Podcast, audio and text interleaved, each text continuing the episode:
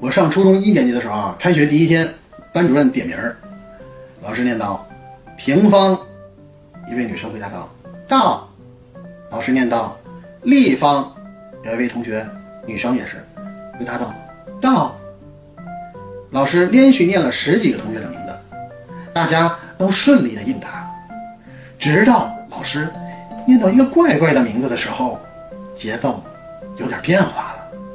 老师念道：“木椅，木椅。”老师念了两遍，无人应答。谁叫木椅？